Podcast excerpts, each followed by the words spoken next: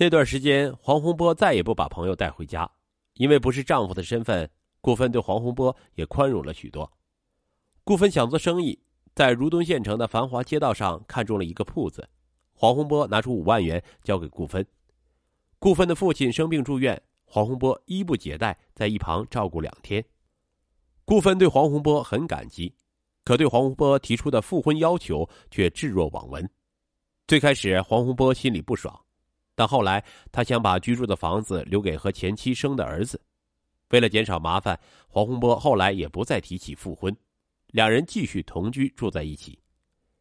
两人本来相差十多岁，随着时间推移，顾芬发现和黄洪波越来越没有话说。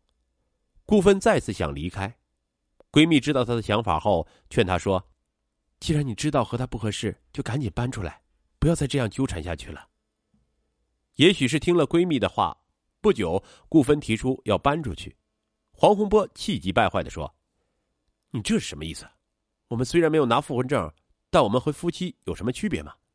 我对你这么好，照顾你前男友，拿钱给你开店，出钱给你爸看病，我不比任何一个丈夫差呀！你是要让我成为笑话是吗？”黄洪波的话像锥子刺痛顾芬的心。二零一七年春节后，顾芬将店铺转了出去。将所有的钱都还给黄洪波，接着顾芬开始四处找工作，并在一家食品专卖店找到一份主管的工作。不久后，顾芬以方便上班为由，在公司附近租了间房，搬离了黄洪波的家。搬家那天，黄洪波将顾芬堵在家门口，问他什么意思。顾芬安慰道：“我偶尔还会回来的，不过要是遇到合适的，也试着交往一下吧。”黄洪波知道这是顾芬要彻底分手的节奏，他恼怒不已。其实私底下，黄洪波也交往过几个女友，可和他们在一起，眼前全是顾芬的身影。为了让顾芬留下，黄洪波拉下面子求道：“咱们复婚吧，我俩好好过日子好吗？这么多年来，我心里只有你呀。”顾芬咬咬牙推开了他。这时门铃响了。原来是小区居委会的施大妈通知，明天广场上有义诊，让你老公也去。这次医生是上海来的，查查没坏处。顾芬笑着说：“好。”黄洪波听着顾芬熟练的和施大妈寒暄，想起这些年两人对外仍然以夫妻相称，而且顾芬也一直没有和任何男人交往，黄洪波又燃起了希望。顾芬搬出去后，黄洪波每天去顾芬的店里和出租屋纠缠她，让顾芬不堪其烦。好在后来黄洪波的工厂活多了，他也忙了起来，才没有再去骚扰顾芬。顾芬工作努力，而且多年服装店的经营，不仅穿着打扮自有风格，策划营销、管理下属也很有方法。顾芬的才能引起了公司经理四十岁的离异男子阚京浩的注意。特别得知顾芬也离异后，阚金浩对他展开了追求。阚金浩和顾芬志趣相投，两人对人生许多看法也不谋而合。两人经常约着一起去吃饭，一起看电影。顾芬和阚金浩出双入对的消息很快传到黄洪波的这里，他气恼的质问顾芬：“你和那男人怎么回事？”顾芬不耐烦的说：“我们早就离婚了，我的事你管不着。”直到这时，黄洪波才意识到，和自己同居生活了四年的顾芬，这一次是真的要离开了。他不甘心的说：“我们从来没有公开过离婚的事儿，在大家眼中，你还是我黄洪波的妻子，你又不怕别人戳你脊梁骨？”顾芬无所谓的说：“别人要怎么误解就让他们误解吧，反正我俩已经没有关系了。”这个女人可真绝情啊！黄洪波气恼的找朋友喝酒。朋友们不知实情，起初还以为顾芬婚内出轨，大家纷纷替黄洪波打抱不平。我们当初就劝你不要娶她，好吧？现在把你当傻子。还有的说，这个女人也太可气了。当初你重情重义，付出所有，现在呢？你呀，嘿。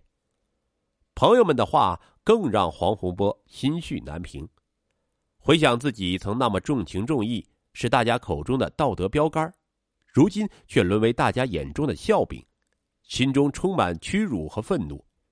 他给顾芬发微信，发现顾芬将他拉进了黑名单。为了避开黄洪波，顾芬决定辞职去外地。为此，他向阚金浩讲明了一切，希望他能理解。没想到，阚金浩得知后，认为她是个善良的女人。正因为这份善良，才导致现在的这种局面。为了帮顾芬避开黄洪波，他安排顾芬去南通市的分店去学习三个月。这边找不到顾芬的人，黄洪波像热锅上的蚂蚁。二零一七年五月十日，听说黄洪波去了盐城的分厂上班，顾芬终于松了口气。这时，阚金浩向他求婚，顾芬幸福的答应了。黄洪波得知后，赶回如东县城。那天傍晚时分，黄洪波赶到顾芬租住地，质问顾芬是否真的和别人谈婚论嫁。黄洪波的死缠烂打，将顾芬心中最后一丝温情也磨光了。他只想快刀斩乱麻，尽快解决这个麻烦，所以直截了当的回答道：“我和谁结婚，你管不着。”说着就给男友阚金浩打电话，还起身往门外走。黄洪波气急败坏。当年他顶着巨大压力将这个女人和男友一起接回家，如今却被他公然背叛，让他成为笑话。他实在咽不下这口气，失去理智的黄洪波拿出揣在怀里的刀刺向顾芬，顾芬倒在血泊里，再也没有醒来。黄洪波被随后赶来的警察带走。二零一七年十月二十日，当地中院第一次开庭审理了此案。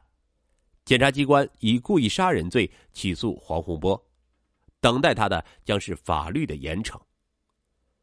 一桩在当地成为佳话的婚姻，却因世事变迁让感情变了味儿，令人扼腕。当感情逝去，顾芬不应让感情和恩情裹挟在一起，拖泥带水，让黄洪波一次次看到希望，是悲剧的源头，而是应帮黄洪波跳下道德高地，理智分手。至于恩情，他完全可以选择更单纯的偿还方式。黄洪波挟恩所爱，用道德绑架感情，最终一场恩情发酵为惨剧。